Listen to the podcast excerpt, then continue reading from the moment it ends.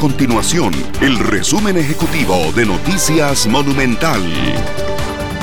Hola, mi nombre es Fernanda Romero y estas son las informaciones más importantes del día en Noticias Monumental.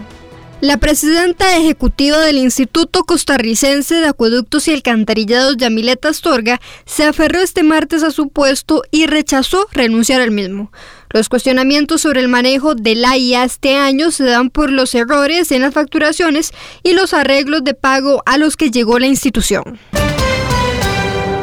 Bajo estrictos protocolos sanitarios, la Universidad de Costa Rica y la Universidad Nacional iniciaron este martes y por los próximos 18 días con la aplicación de las pruebas de admisión para el 2021. Más de 54 mil alumnos buscan ingresar a algunas de las casas de enseñanza superior. Sin embargo, la UCR cuenta únicamente con 10 mil espacios disponibles, mientras que la UNA posee 4.350 espacios para el próximo año.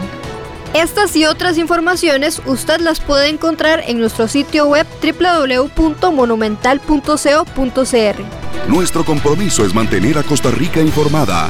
Esto fue el resumen ejecutivo de Noticias Monumental.